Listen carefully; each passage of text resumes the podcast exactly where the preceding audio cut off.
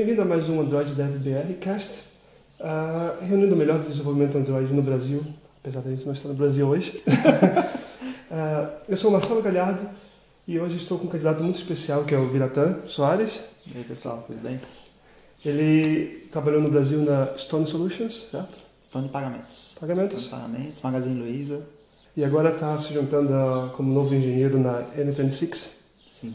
Pode contar um pouco mais sobre a sua trajetória, carreira no mundo Android? É, você trabalha com Android Mobile aí já faz uns, uns bons 8, 9 anos aí, já perdi a conta. Comecei lá atrás, é, trabalhei tanto com Android quanto com iOS no começo, pisava aí é, um pouquinho em cada terreno. Depois de determinado momento decidi me especializar mais no ecossistema na plataforma Android. Passei por algumas startups no Brasil, é, passei pela Viva Real, trabalhei no Magazine Luiza no projeto do aplicativo B2C nativo deles.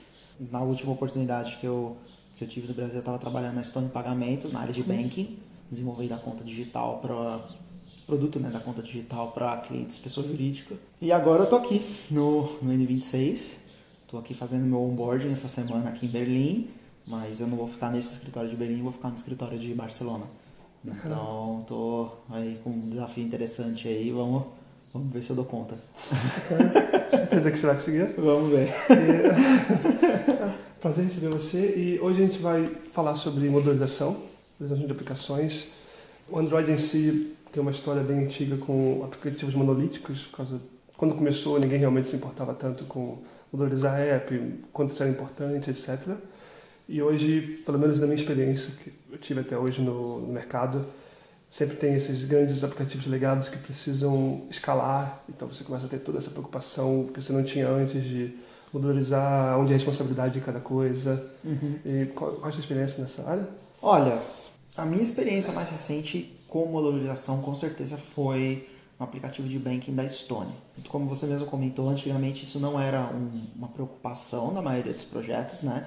Você enviesar um esquema de modularização é, e hoje isso é uma preocupação um pouco mais latente, eu acredito que por dois fatores principais, né? O primeiro fator é porque quando você modulariza o seu projeto, você automaticamente tem acesso a uma série de vantagens do ponto de vista de build system, né? Então é, é mais fácil você é, ganhar performance numa aplicação melhor modularizada, principalmente performance de build, de compile time, build time, numa aplicação modularizada do que numa aplicação, entre aspas, monolítica. E, então, esse, esse é o primeiro fator. E o segundo fator é que o próprio Google começou a trazer algumas ferramentas no sentido de que, olha, se você tiver seu, sua aplicação razoavelmente bem modularizada, então potencialmente você pode ter é, o seu app e prover um recorte da sua aplicação numa modalidade de Instant App, que agora não, é, não tem, enfim, o Instant App, beleza, o Instant App foi um MVP, vamos falar dessa forma, de uma coisa que a gente tem hoje, tipo, é, melhor encapsulada aí no conceito de Dynamic Features, enfim, funcionalidades que são ofertadas pelo time do Google Play, né, e que são muito bacanas, né, porque permitem que você é, distribua, de certa maneira, funcionalidades do seu app sob demanda. Né? Então, para que isso aconteça, um, um pré-requisito é que seu app esteja potencialmente bem modularizado, porque senão como que você vai conseguir ofertar essas funcionalidades do seu, da sua aplicação sob demanda? E a minha, experiência maior nesse campo, com certeza, foi trabalhando na Stone, né?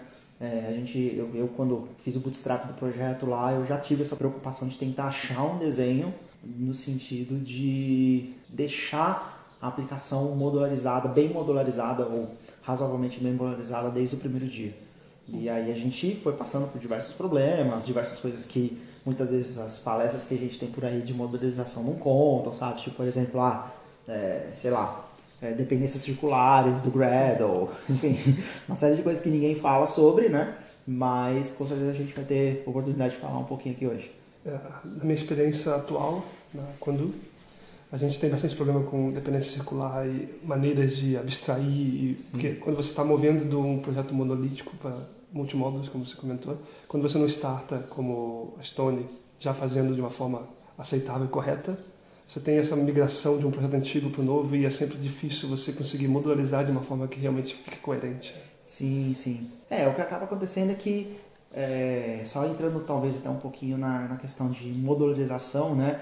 qual é o principal, o principal problema da modularização nesse cenário de você ter o app, entre aspas, monolítico, né? Quando monolítico a gente está pensando que toda a code base vive dentro de um único módulo do build system, que seria o módulo o app.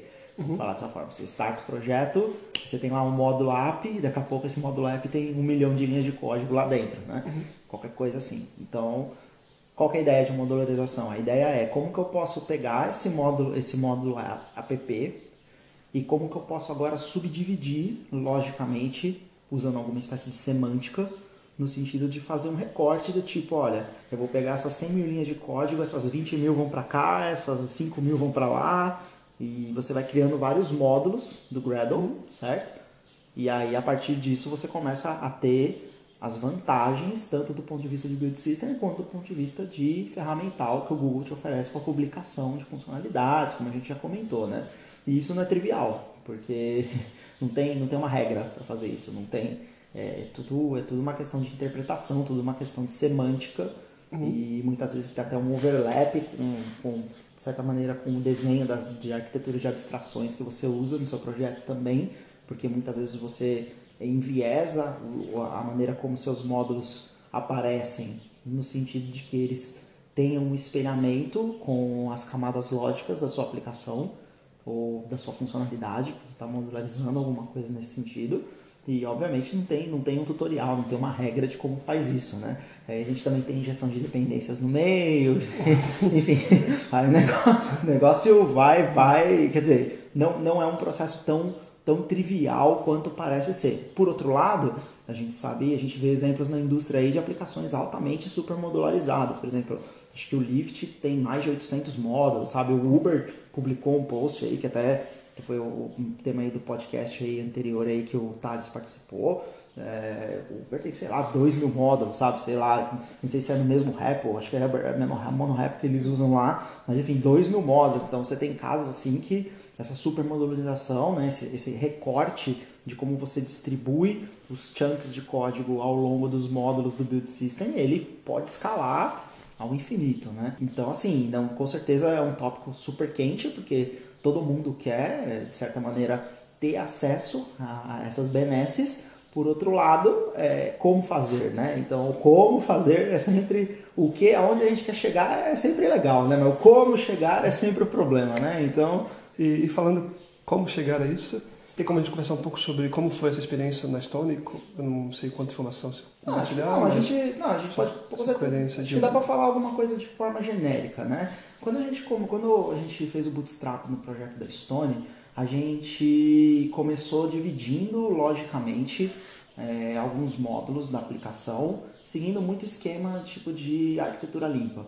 Então é uhum. muito, às vezes quando você está desenvolvendo uma, uma, coisa que você só tem uma, duas funcionalidades, então faz sentido você, por exemplo, fazer um primeiro recorte é, e aí esse seu primeiro recorte de módulos ele tem uma coincidência exata com o recorte, com, com as abstrações, né? com as camadas lógicas da sua aplicação. Uh, então, quer dizer, no começo a gente tinha isso e ao mesmo tempo também a gente, a gente fez a opção por também extrair algumas coisas em bibliotecas internas, que é uma outra discussão que a gente pode aprofundar depois. Mas enfim, uhum. a gente poderia dizer que, é, por exemplo, tinha um determinado fluxo lá, que era o fluxo de login e autenticação, que ele estava encapsulado numa biblioteca interna. E era assim, conforme o tempo foi passando, a gente foi tanto aumentando o número de módulos dentro, digamos assim, da aplicação principal, quanto a gente foi também aumentando o número de bibliotecas internas. Então, de certa maneira, a modularização, ela não necessariamente diz respeito a você estar trabalhando dentro de um único repositório do GitHub, mas você pode pensar é, em modularização no sentido de que é, um potencial bom módulo ele pode perfeitamente ser extraído para um novo repositório. E, então, por exemplo, uma das coisas que, que acabou acontecendo na Stone foi que eu é, acabei criando lá, desenvolvendo uma DSL interna para a gente fazer os testes com base nas, nas nossas arbitrações que usavam Rex Java. E aí depois eu. E assim, já era uma ideia que eu já trazia de antes de entrar na Stone comigo. E aí eu só consegui formatar uma DSL, digamos assim, numa nova interação que eu usei ali dentro, falei, agora eu vou dar um tapa nessa DSL aqui, deixar ela bonita. fiz isso num módulo separado dentro da aplicação uhum. e aí depois peguei esse módulo e consegui transformar ele num, num, módulo open source, numa aplicação, numa biblioteca open source, sem muitas dificuldades. Então quer dizer assim, então um módulo bem desenhado, ele teria, de certa maneira, essa característica de poder, dependendo de como, como que se dá a relação de fan in, fan out, né? Então esse conceito de fan, né? Que tipo, quem acessa ele é quem ele serve, né? Então, uhum. tipo assim, direções de setinhas. Então, é um conceito de eletrônica que eu, que eu, mantenho na minha cabeça até hoje, esse conceito de fan in, fan out, né? Então, é... Então, dependendo, dependendo assim, se seu módulo ele, ele não tem dependência nenhuma de outros módulos da aplicação e ao mesmo tempo ele serve em muitos outros módulos, então potencialmente ele é perfeitamente extraível para outro repositório essa relação se mantiver dessa forma. Porque ele já, ele já tem a semântica de uma biblioteca interna morando dentro do mesmo repositório. Então, assim, é, então, a gente teve essa experiência na Estônia. É, em relação ao, ao recorte da aplicação, né, ou seja, como dar semântica para que os módulos significam, é, isso daí é uma questão realmente tipo de, de desenho, de, de abstrações, e não tem uma resposta certa.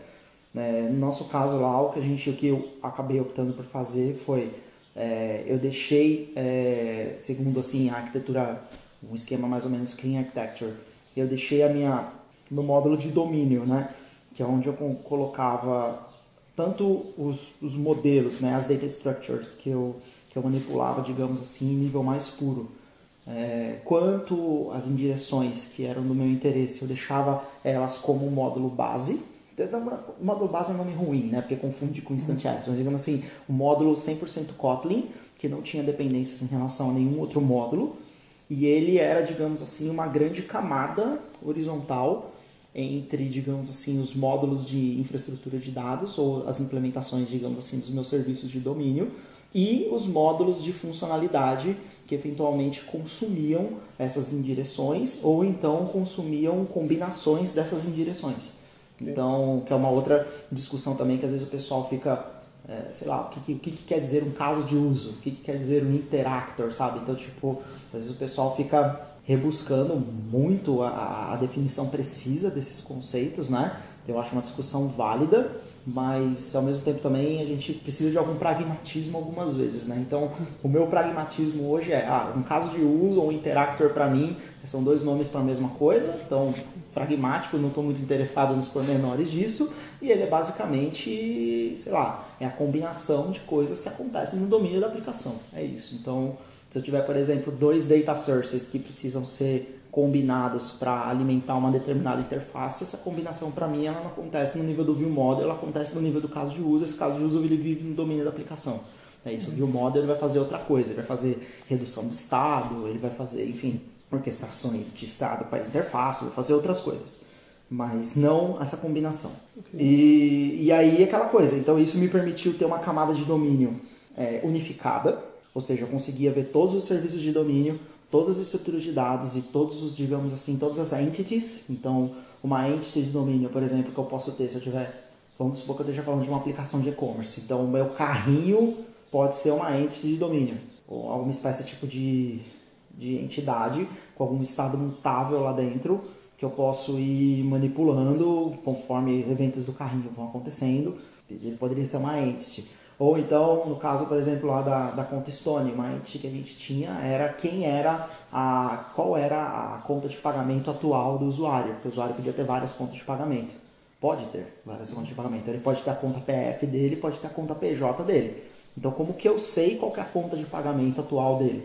Então, quem, quem tinha essa informação e quais eram as contas de pagamento dele? Quem tinha essa informação era uma entidade de domínio, do tipo Bank Account Manager, qualquer coisa do tipo. Uhum. Então, se eu tiver uma aplicação de e-mail, ah, eu vou ter, sei lá, tem a mesma coisa no, no Gmail. Então, você tem várias contas de e-mail. Qual é a conta de e-mail atual? Você tem lá o e-mail manager, sei lá, qualquer coisa do tipo. Então, então é, é, essa era uma camada de domínio que servia as funcionalidades. E as funcionalidades, elas eram módulos, elas foram crescendo como módulos, que consumiam a, a, as abstrações da camada de domínio.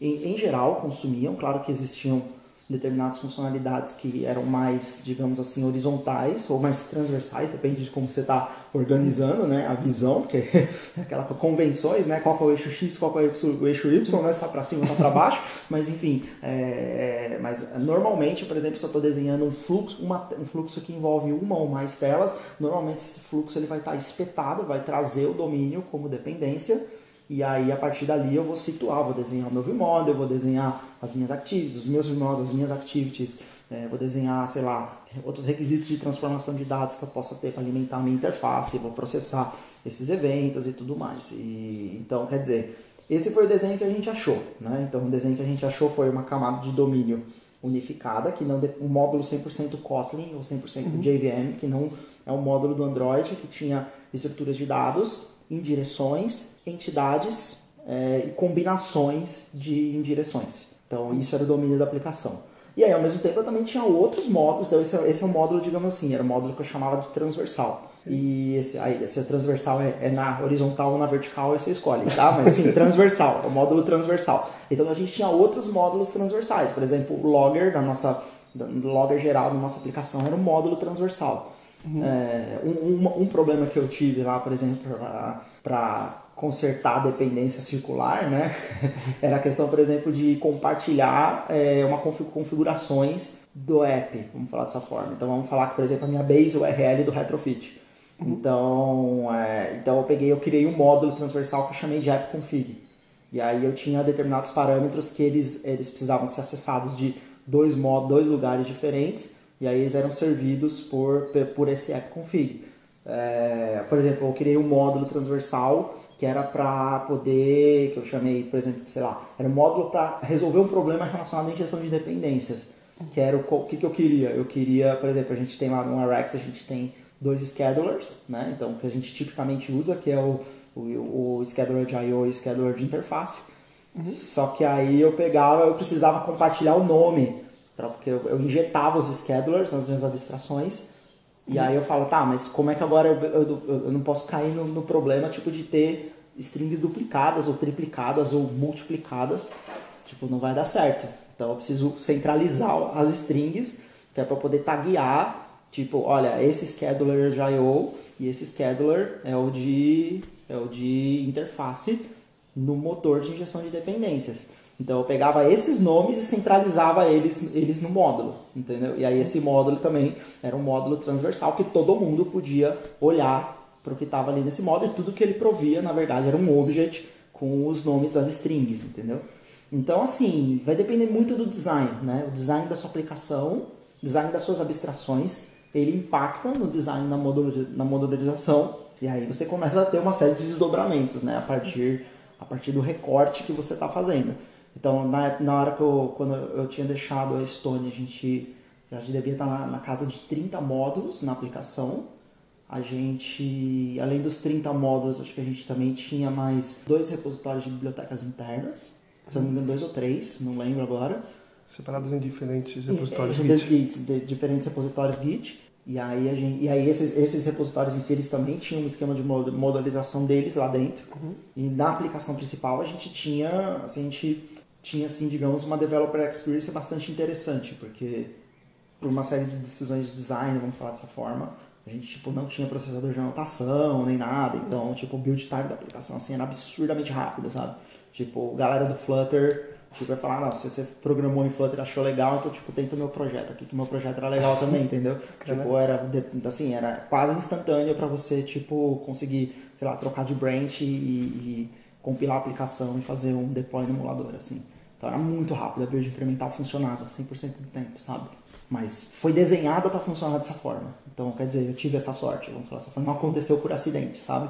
Num projeto que você já está aí há 3, 4 anos numa determinada code base, aí talvez isso já não seja tão fácil assim, né? Eu não tive essa experiência, infelizmente. É. Mas um dia a gente chega lá.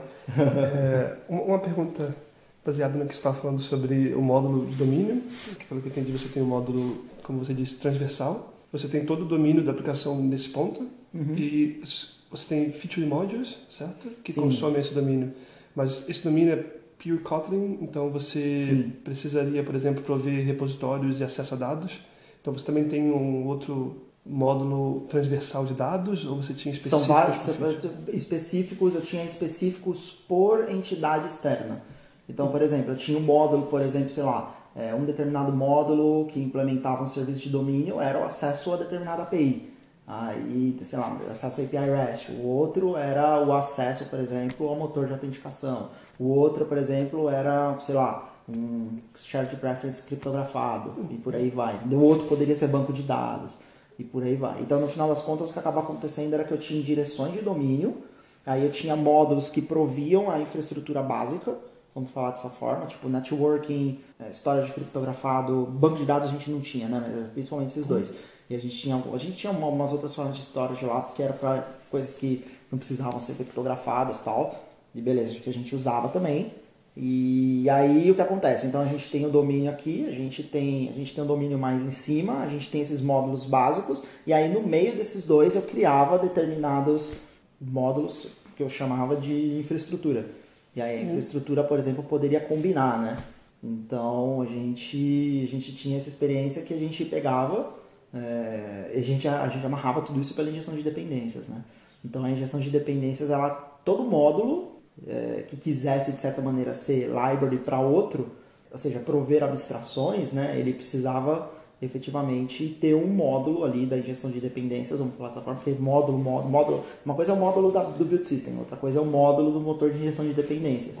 Então vamos falar dessa forma. Então você tem o módulo do Gradle e você tem o módulo da Dagger. Então eles, eles não são a mesma coisa, mas potencialmente todo módulo do Gradle que quiser expor abstrações para serem consumidas, pensando que esse módulo se comporta de um módulo de a um esquema tipo é, library, né? Uma library, o esquema tipo ele é um, um Java library ou ele é uma Android library. Então potencialmente ele vai pegar e ele vai expor um módulo para o motor de injeção de dependências. Então é assim, é- essa foi a forma que a gente resolveu.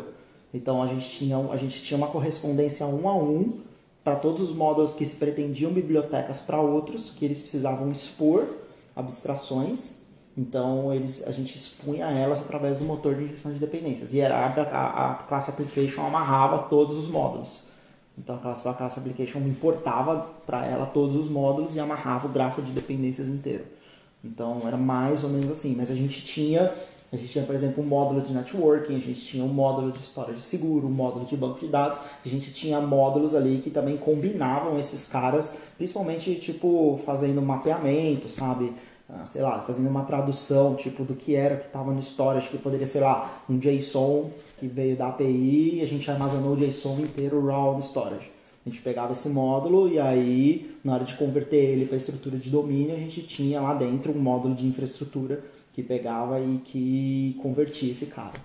Então, e aí essa- esse módulo de infraestrutura também ele tinha uma determinada semântica. Então, sei lá, tinha infraestrutura de pagamento, tinha infraestrutura de, de transações, tinha infraestrutura de, sei lá, de login, sei lá, por aí vai.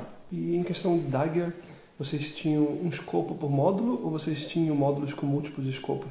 A gente, na verdade, lá a gente não usava Dagger, Ah, mas beleza, mas pensando tipo em injeção de dependências com escopo, o que acabava acontecendo é que o módulo ele não tinha visibilidade do escopo. ok. Ele não tinha visibilidade do escopo no qual ele ia ser alocado, entendeu? Então, basicamente assim, tipo, ah, ele pegava, ele provia todas as dependências, a gente olhava, a maioria das dependências a gente provia no escopo, é, a gente provia sem escopo, vamos falar dessa forma, ou seja, cada vez que você pedisse a dependência, ele ia criar uma nova, e aí a gente tinha algumas poucas dependências muito bem situadas que a gente queria que fossem providas no escopo singleton, né? Porque qual que é o nosso entendimento? Nosso entendimento, meu entendimento é que assim, é, a gente tem basicamente três escopos hoje, né? A gente fala de aplicações Android modernas, né? Então a gente vai ter o escopo sem escopo, certo? Toda vez que cria uma instância nova, a gente tem o singleton, que mirrora, é, espelha o, o escopo de o ciclo de vida da aplicação, e a gente tem o escopo do view model, que é um escopo, digamos assim, alienígena e diferente. Então, se você colocar no seu grafo de dependências uma maneira de você conseguir pegar um view model provido pelo seu grafo de dependências usando a factory do view model, automaticamente todas as dependências transitivas daquele view model também vão estar no escopo do view model. Potencialmente só não os singletons, né? É, então quer dizer, então porque na hora que devolver a instância do view model, se a activity for destruída e voltar, etc, você vai ter a mesma instância com a mesma cadeia de dependências espetada lá.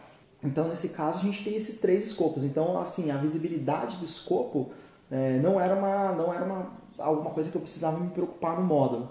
Eu simplesmente pegava e olhava assim, ah, eu estou precisando do view model aqui na minha activity, meu gráfico de dependência, meu motor de injeção de dependência sabe criar o view model e beleza. Tipo, se eu for precisar do mesmo view model para uma nova instância da activity, vem um outro view model se, por exemplo, a dependência for no escopo singleton, ela já está lá. Se ela for no escopo, no caso do Codein, é o escopo provider, então ela vai ser criada de novo, mas isso não faz diferença porque ela não tem estado interno mesmo. Então, quem tem estado interno, digamos assim, é o view model. Então, então pronto. Então isso, isso de certa maneira resolveu o problema dos escopos. Então basicamente tipo assim, no nosso projeto da Stone, a gente não tinha problemas com os escopos. Tipo, basicamente não, não precisava se preocupar com isso.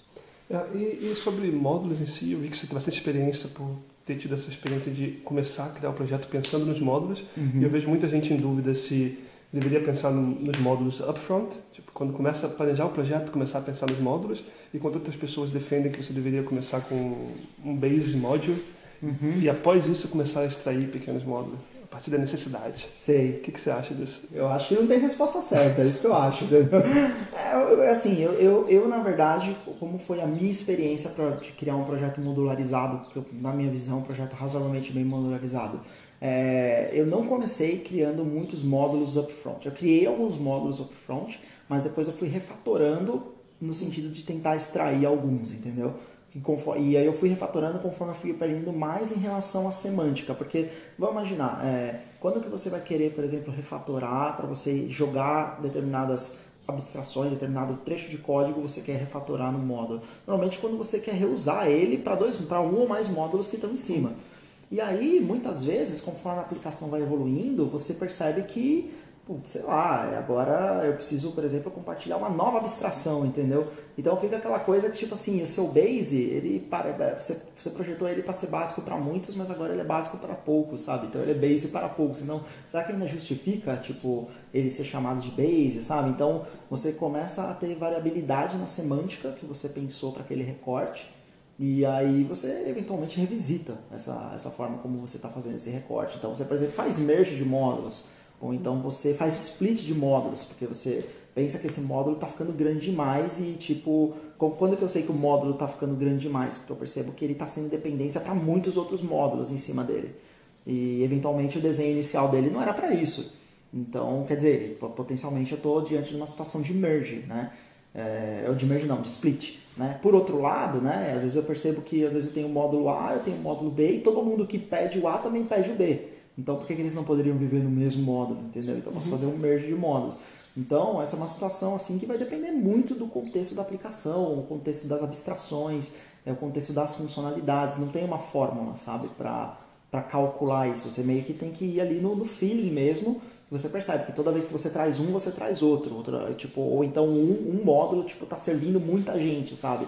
Então, putz, é, é naquela coisa, será que ele não está agregando muitas abstrações dentro dele, né? Será que todo mundo que ele serve precisa de tudo que tem dentro dele? Então, quer dizer, ah, sei lá, eu tenho cinco, seis coisas dentro do módulo, mas às vezes eu tenho que importar ele porque eu estou interessado na coisa 1 e não na coisa 4, 5, 6.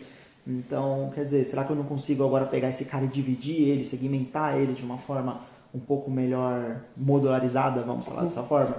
Então, assim, é, não tem uma fórmula, sabe? Eu, o que eu recomendaria seria, tipo, tentar enviesar um esquema de modularização mínimo e aí aumentando esse esquema de modularização segundo alguma semântica, né? E aí você tem que manter, da mesma maneira que você tem um, um esforço de refactor contínuo, né? Vamos falar dessa forma, que você está sempre procurando melhorar suas abstrações, sempre procurando é, melhorar o seu código pouco a pouco, você também tem que ter um esforço de modularização contínua porque a sua aplicação, se você trabalha, por exemplo, num produto que tem aí uma longevidade aí esperada, você esse produto ele vai continuar crescendo, ele vai continuar aumentando. Então, o esforço de modularização contínua, ele existe. Ele, ele não é tipo assim, ah, eu tenho esses 30, vai ficar esses 30. Não, muito pelo contrário. Provavelmente são 30 módulos hoje, vão ser 40 mês que vem, vão ser, sei lá, 60 daqui a seis meses e por aí vai. Então, então esse esforço, né, ele, ele é uma coisa assim que ele tem que estar em volta. Quando a gente tem tudo dentro do módulo app, a gente não está muito preocupado, né? Na verdade, não é que a gente estava preocupado, a gente tinha essa aplicação, essa preocupação, só que essa aplicação ela se reduzia ao nível de que você, ah, como que eu separo os meus packages dentro desse módulo? Uhum. Então seria mais ou menos igual, entendeu? Então quer dizer, eu tenho um class path unificado e agora eu quero saber como que eu organizo os meus packages no sentido de não ficar uma bagunça.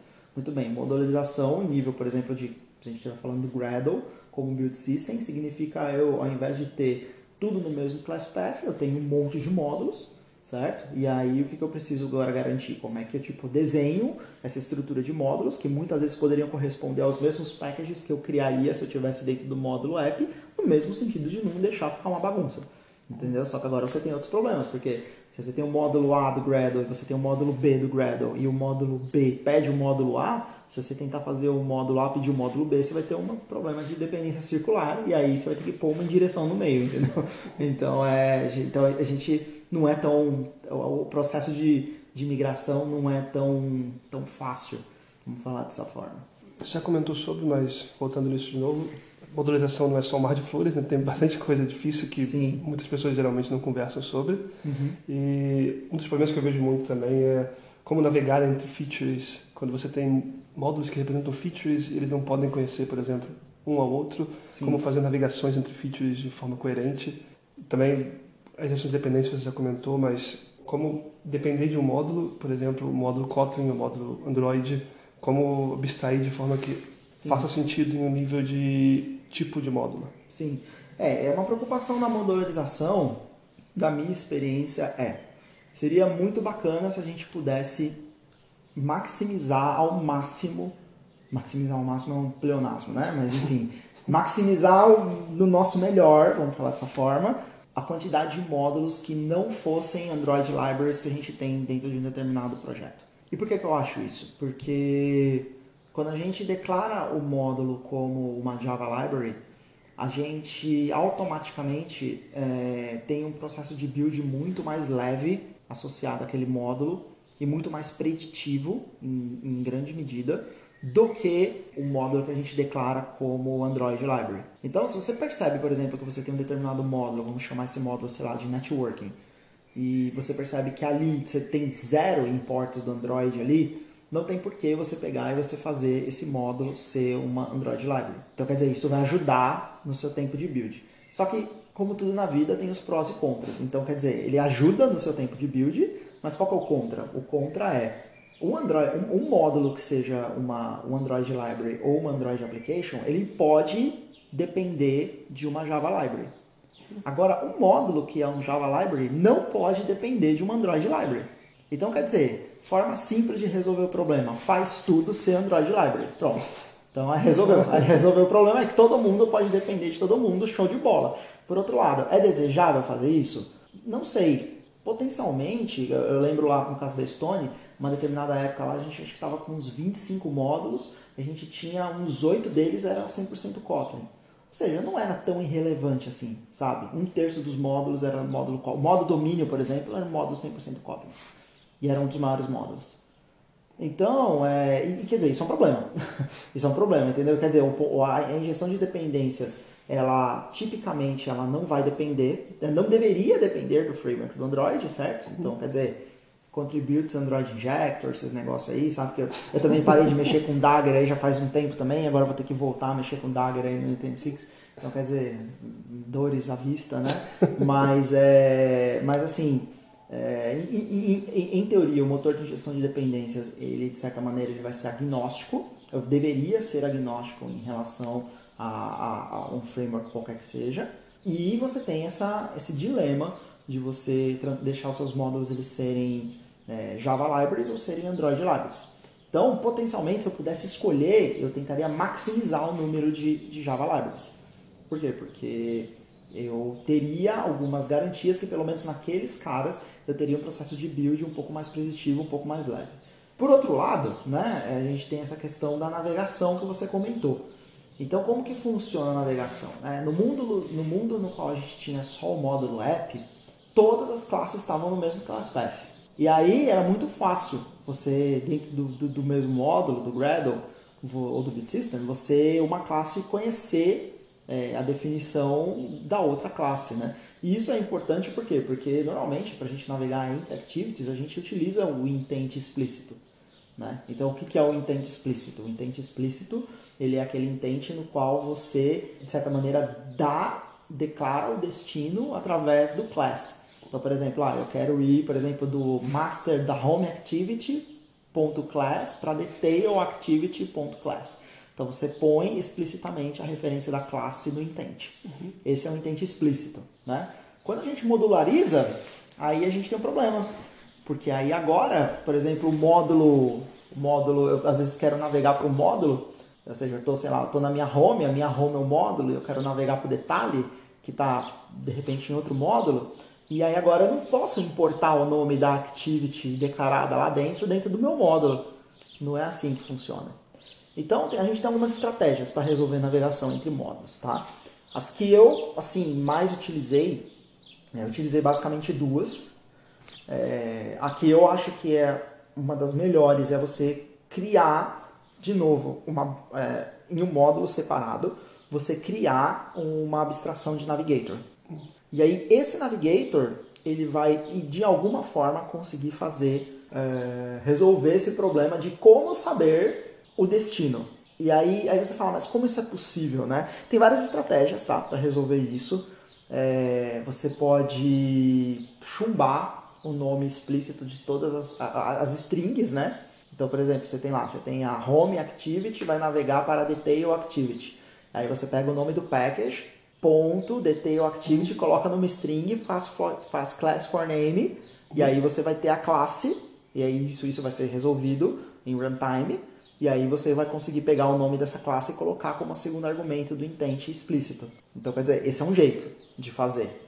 Que eu, aliás, não acho tão ruim assim, não é que eu não acho tão ruim, ele tem seus problemas, porque aí, ah, mas se eu trocar o nome da classe aí, fudeu, porque a ideia é não vai refatorar para você, entendeu? E é um crash que você só vai descobrir ou em teste instrumentado ou em, tempo na mão do usuário, né? Então, quer dizer, é, você manter dois nomes diferentes, né? E a ideia é não te dar um auxílio nesse refactor é um problema, tá? Mas tem um jeito, tem um outro jeito de resolver isso a gente pode discutir depois. Então, quer dizer, o intent explícito é, abstraído numa abstração de Navigator, ele é um jeito que eu considero interessante para você resolver esse problema. E aí, todos os módulos, vamos assim, os, os, módulos de funcionalidade, os módulos que efetivamente contenham fluxos visuais para o usuário, todos eles vão depender desse módulo Navigator. Então, por exemplo, na Stone foi assim que a gente resolveu. Então a gente tinha um módulo Navigator, ele tinha uma, uma abstração de navegação mais ou menos esperta lá, depois a gente pode até entrar, entrar nesse detalhe, mas assim, ele tinha um esquema de, de, de navegação mais ou menos esperta lá, e aí ele conseguia resolver fazer o class for name de uma maneira esperta, sem precisar chumbar string, vamos falar dessa forma. Uhum. Então eu tinha, eu tinha centralizado o nome das strings, na verdade, eu não tinha centralizado o nome das strings. Então, assim, então ele, ele conseguia fazer, encontrar a classe de uma maneira esperta. Beleza. Uh, esse é um jeito. O outro jeito seria a gente pegar, a gente não fazer o intent explícito. A gente fazer o intent implícito. Então, o que, que é o intent implícito? Né? O intent implícito é aquele que a gente, por exemplo, na hora que a gente quer, sei lá, compartilhar alguma coisa, a gente seta a action do intent. Então, a gente coloca determinados parâmetros e aí, esses parâmetros, eles, o sistema ele vai perguntar na resolução do intent quem pode resolver aqueles parâmetros. E aí, quem pode resolver aqueles parâmetros é, por algum acaso, uma própria activity que você tem, porque você declara o intent filter. E aí, a sua activity fica registrada com aquele intent filter, portanto, ela resolve aqueles parâmetros. Qual é o problema? O problema é que, para eu declarar o intent filter, eu preciso de parâmetros que eu preciso colocar potencialmente ali no Android Manifest.xml, uhum. né? Ou seja, XML. E aí eu falo, tá, beleza, então eu tenho parâmetros que estão dentro do XML, mas são parâmetros que eu também preciso na hora de criar o intent, certo? E agora, como que eu pego? Então, quer dizer, então eu tenho a mesma, vamos supor, eu tenho a mesma string que eu tenho que ter na hora de criar o intent e eu tenho que declarar num determinado Android Manifest. E aí esses caras não moram no mesmo módulo. E aí o que, que eu vou ter que fazer? Eu vou ter que pegar, por exemplo, esse arquivo de XMLs, por exemplo, intents.xml, e aí eu vou ter que extrair eles no módulo para eu poder centralizar num determinado módulo só pelo resource, só pelo XML de strings, aonde que eu vou efetivamente ter o meu controle centralizado é, para poder, de certa maneira, não ter, tanto para quem vai criar o intent implícito quanto para quem vai receber o intent implícito, que é a declaração no Android Manifest XML, eu não ter strings duplicadas. Entendeu? Então quer dizer, então quer dizer, você tem que ter um módulo para resolver esse problema, né? Então da mesma maneira que você tinha o Navigator antes, agora você também tem um outro módulo, só que esse outro módulo ele não é efetivamente para ter código lá dentro. Ele é um módulo para você ter uma arquitetura razoavelmente interessante, é um módulo no qual você centraliza as strings relacionadas à parametrização do intent implícito, né? Então esse, esse é um outro problema. Então quer dizer, por, por essas e outras eu não gosto muito. É, tudo bem, então você poderia resolver dessa forma. É, uma outra forma de resolver a navegação é você utilizar deep links. Na minha experiência, o que, que eu acho? Deep links eles têm um caso de uso muito bem definido, na minha visão, que é o caso no qual você está querendo potencialmente navegar não de um módulo que você está você tem um determinado repositório Git e aí você importou uma determinada biblioteca para esse repositório Git para servir. Você extraiu um determinado conjunto de módulos num, num repositório Git separado, certo? Como uma funcionalidade separada, como um fluxo, sei lá. Eu pego todo o meu fluxo de cadastro e jogo num repositório Git importo esse repositório Git como biblioteca. Mas aí agora existe uma variante no fluxo de cadastro. Existe uma variante no fluxo de cadastro no qual é, na verdade, de, de, dependendo de determinado fluxo do usuário, de determinado acontecimento que se, se passe ali, eu preciso, por exemplo, redirecionar o usuário para outro lugar. Que não é um lugar da própria biblioteca, é um lugar da aplicação principal. Esse caso de uso o Deep Link resolve muito bem. Por quê? Porque não tem como a biblioteca conhecer as classes da aplicação principal, vamos falar dessa forma. Ela não tem visibilidade. Por outro lado, não faria sentido eu pegar uma abstração de Navigator e eu extrair a minha abstração de Navigator num repositório e aí eu fazer tanto a aplicação quanto a biblioteca depender do, da, da abstração de Navigator, que também, sei lá, por algum motivo virou um repositório separado. Então, nesse caso, o Deep Link resolve bem.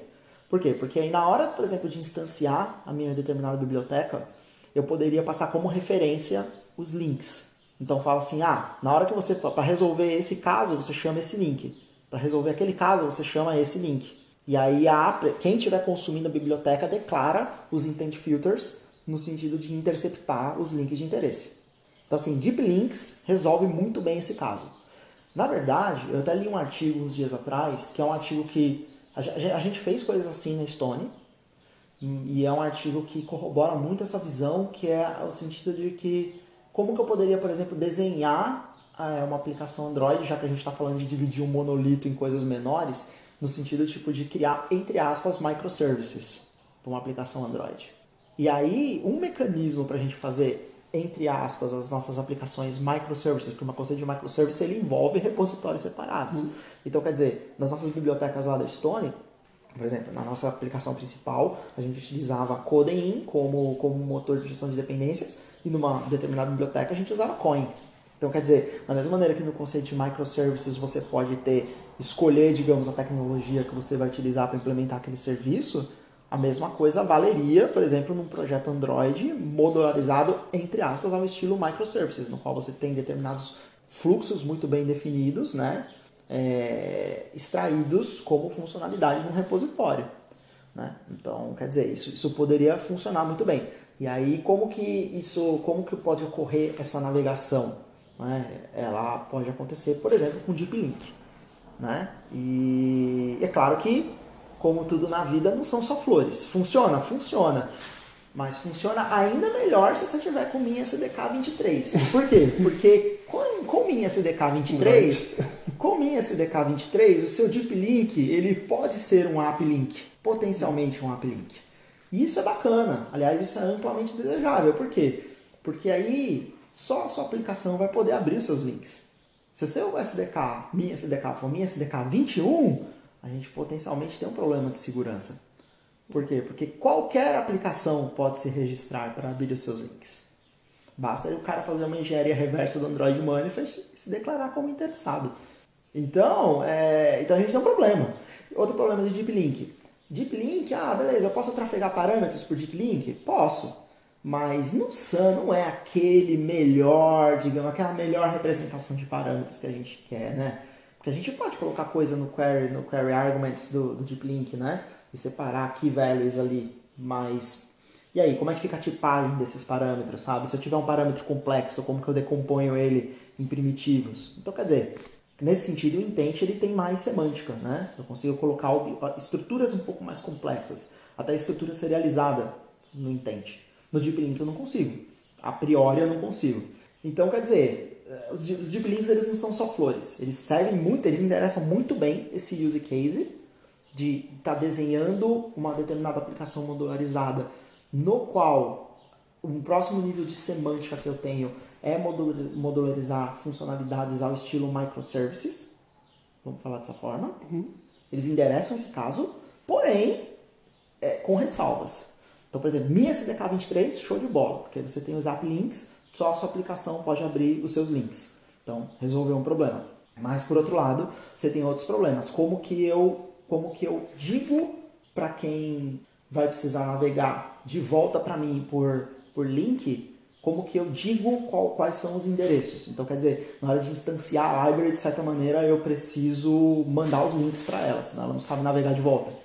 Então, quer dizer, e aí outra, como que eu recebo esses parâmetros? Esses parâmetros não são bem tipados. Será que vem algum parâmetro? É, os deep links, eles, eles são um candidato muito bom para esse caso de uso. Eu gosto, a gente já resolveu, a gente resolveu problemas com isso já lá na Stone. É, mas a gente tinha, por exemplo, a gente tinha vantagem lá que o nosso minha SDK era 23. Então a gente podia se dar ao luxo de, de, utilizar, de utilizar essa solução, entendeu? É, então quer dizer, então a navegação entre módulos, né? Ela não é uma coisa simples. Se tem uma solução que eu definitivamente desencorajo, eu sei que é, eu sei que é do Google, etc, etc, etc, mas com certeza é o Navigation Component do Architecture Components, hum. entendeu? Porque o, o Navigation Component, ele potencialmente, não sei, ele potencialmente ele dificulta uma série de coisas, uma série de... Quando a gente está falando, por exemplo, dessa questão de eu modularizar o estilo microservices, é, a gente está falando basicamente do, dos componentes bare metal do framework do Android, certo? Então a gente está falando de intents, activities, intent filters, tudo mais, tudo que o Architecture Components joga no lixo, pelo menos de navegação. Uhum. Abstrai isso para você. Não, não abstrai, não usa, né? porque é uma activity só, então... então internamente ele está usando lá, né? É, enfim, eu não sei, entendeu? Então, então assim, eu tô só meio desconfiado, porque também só usa fragment, aí eu, nossa, cara, tem que navegar para fragment. É, na verdade, eu queria te perguntar sobre isso. Ah, Você ponto de vista de, de, de um feature module, eu tenho visto algumas pessoas defendendo a ideia de que Activity é só o endpoint do módulo. Sim. E a partir disso o Fragment representa a tela e você só navega por Fragment e parece que o Navigation Library está deixando mais forte essa ideia. É, é uma ideia que funciona, né? Mas por outro lado também você sempre tem que pensar, ah, beleza, mas qual é o valor que você vai ter em abstrair a sua tela no fragment ou numa activity. Porque você pode ter perfeitamente uma activity com um ponto de entrada e você ter uhum. outras N activities como outro N, uhum. outros N fluxos lá dentro. Ou custom views, entendeu? Faz, nesse sentido não faz diferença. Então, assim, então, ou o, o Navigation Component está entregando valor ali para você, no sentido tipo de deixar mais fácil assim a navegação entre aquele conjunto de telas que você vai ter ali dentro daquela funcionalidade. Pense, por exemplo, cadastro, sei lá, ou então checkout de um carrinho, sei lá, qualquer coisa do tipo. Você vai ter, sei lá, meia dúzia de telas ali. Você orquestra, pode orquestrar isso com o Navigation Component? Pode. Você pode orquestrar isso na mão? Pode. Então, assim, é, a verdade é, se você tiver que navegar internamente dentro de uma feature por, simplesmente por activities, é, o seu boilerplate ele é pequeno. Ou se você quiser fazer instanciar os fragments, na, os fragmentos na mão, rodar os fragmentos na mão, o seu boilerplate é pequeno. Agora, por exemplo, se você está falando que você quer usar o Navigation Component para modular, para, por exemplo, navegar numa aplicação que tem 60 telas, então você está falando que esse Navigation Component está servindo uma aplicação monolítica, não uma aplicação modularizada. Então, quer dizer, cai mais ou menos naquela mesma discussão que o pessoal tinha lá no iOS na época que lançaram o storyboard, né? Então cai na mesma discussão. Aí você olha assim e fala, ah, eu vou ter um storyboard para a aplicação inteira, ou depois a Apple deu suporte a você dividir o storyboard. Então você podia ter storyboards separados e aí você poderia desenhar um storyboard para uma determinada feature, vamos falar dessa forma. Ou para um determinado conjunto muito bem definido de telas. No final das contas, qual é a prática default do mercado? Ninguém usa storyboard. Time, equipes sérias de iOS, ninguém usa storyboard para nada. Essa é a verdade, certo? Então acho que a gente deveria aprender, né? Com o pessoal do iOS, desculpa Google, né? Mas assim, é, a gente deveria aprender. Por quê? Porque é, eu vejo em alguma medida o Navigation Components do, do Jetpack, ele vai contra essa tendência. Porque o que, que a gente quer? Se você me perguntar, ah, você prefere é, navegar na mão dentro de uma determinada feature com algumas telas e você poder distribuir pedaços da sua aplicação via sob demanda no Google Play, então você prefere isso ou você prefere tipo ter uma abstração que, por exemplo, vai fazer dar conta de deep link, dar conta de não sei o que e tal? Não sei, eu, eu, eu, eu, olhando assim numa perspectiva de entrega de valor para o usuário final, eu com certeza acho Dynamic Features uma coisa muito mais interessante para o negócio, para o usuário final, do que eu ter uma, sei lá, um navigator glorificado, que é o que o, o Architecture Components entrega, sabe? Então, pelo menos o, o componente de navegação do Architecture Components. E já que você tocou no Dynamic Features, está conversando um pouco sobre isso. É, você conseguiu trabalhar realmente com Dynamic Features? Não consegui, eu não consegui, cara. É, é, essa é uma coisa assim que eu, eu sinto um problema, porque todo mundo quer usar Dynamic Features, mas o foda de Dynamic Features é que a pessoa usar tem que estar em prod, né? Então aí, é uma coisa que você tá, vamos testar Dynamic Features, legal, a gente testa em prod. Então, quer dizer, é, é um problema, sabe? Tipo, como é que você faz um POC por exemplo, para você testar Dynamic Features, você tem que publicar o seu POC, sabe? Então, é, eu, eu, vejo que o Google ele tem uma, uma oportunidade de, de melhoria em Developer Experience em relação a isso. Porque, de fato, é, a promessa ela é muito interessante. De você conseguir ir pegando pedaços da sua aplicação sob demanda. E eu penso ainda, eu vou ainda mais longe, porque não, além de não ter tanta experiência com isso, não ter na verdade nenhuma experiência com isso, só li a respeito, né? Então, enfim, vai ser, olha, faz lá o Hello World lá da Dynamic Feature, ah, show de bola, né? Chama essa API aqui e tal. Mas é, mas assim, mas o que eu vejo na verdade é que existe uma questão de developer experience relacionada a como você consegue testar isso sem estar com a aplicação em produção de certa maneira, você ter um sandbox do Google Play na sua máquina, alguma coisa desse sentido, ou pelo menos para você emular localmente aquilo funcionando. Né? Então, quer dizer, a gente não tem isso, é um problema. E assim, é, eu, eu, ia falar uma outra coisa que eu esqueci, mas tudo bem, daqui a pouco eu lembro. Então, quer dizer, eu, na verdade não tenho assim larga experiência, mas a promessa, o, assim, o valor agregado. Ah, lembrei o que eu, que eu ia falar. É, eu não sei se Dynamic Features elas têm suporte hoje a você é, distribuir funcionalidades de forma segmentada. Eu não sei se isso é possível via o console do Google Play. Mas se isso um dia for possível, você distribuir, por exemplo, uma funcionalidade por um critério de regionalização, por exemplo, isso seria ainda mais, mais bacana, porque, por exemplo, no caso do N26, que é um produto de escala global, acho que acredito que o Quandu também, né? Uhum. Você poderia, por exemplo, modularizar uma determinada funcionalidade que está disponível, por exemplo, só na União Europeia e não está disponível na América Latina entregar isso sob demanda via Dynamic Feature. Quer dizer, para o Google, você segmentar por, por região palito, entendeu? Tipo, dois palitos, né? Como a gente fala lá em São Paulo, né? É 2P, né? Então, quer dizer, é, é muito fácil para eles ofertar um negócio desse. E aí, quer dizer, a gente conseguiria é, distribuir funcionalidades de forma regionalizada, né? Sem praticamente depender do nosso back-end para nada. Então, quer dizer, você está chamando o back-end é porque o cara está na região certa, estou supondo, né? Uhum. Então, quer dizer, seria muito interessante, mas enfim, eu não sei se eles já têm esse suporte ou se eles terão esse suporte. E não sei se funciona para todos os casos de uso do cara, tá? Por exemplo, baixa uma feature num país, aí troca de país porque foi viajar, tem que baixar o app e instalar de novo, sabe? Tipo, para baixar as features antes. Então, quer dizer, tem outros casos, né? Então, assim, é uma, é uma perspectiva muito interessante, sabe? Eu acho que eh, Dynamic Features é uma coisa que o Google promo promoveu, eu acho que é uma killer feature, mas eu acho que a maioria dos apps eles ainda estão se adaptando para começar a utilizar Dynamic Feature da forma como ela foi pensada para ser utilizada, sabe? Sim, eu pelo menos no Brasil eu não conheci nenhum app que realmente estava usando Dynamic Features assim, tipo, realmente em escala, realmente tirando proveito dessa, dessa ferramenta, sabe? Minha experiência aqui foi que todo mundo fala sobre, mas não tem ninguém realmente usando isso e pegando vantagem disso. Sim. Mas, ah, a vantagem, uma vantagem óbvia seria que se você tiver um esquema muito bom de modularização, você potencialmente reduz bastante o, o tamanho de instalação, né? Da, da, digamos assim, do que o usuário vê de cara da aplicação, né? Uhum. Então isso, isso já é uma, uma boa vantagem, né? Então quer dizer, isso se você combina isso com o App Bundle, o App Bundle ele tem um, ele tem um problema, vamos falar dessa forma, né? Porque o App Bundle, em teoria, se você não for muito cuidadoso, você vai dar a chave de assinatura para o Google Play, e aí eu não sei se eu, se eu gosto disso, a gente pode, enfim, vou ficar batendo muito no Google aqui, senão eu serei demitido. Mas enfim, é, mas de qualquer forma, é, se você combina essas duas coisas, você realmente consegue melhorar muito, né? Porque imagina uma aplicação, melhorar muito o tamanho de instalação, né? Imagina uma aplicação como a N26 que hoje está na casa de 90 MB para instalação.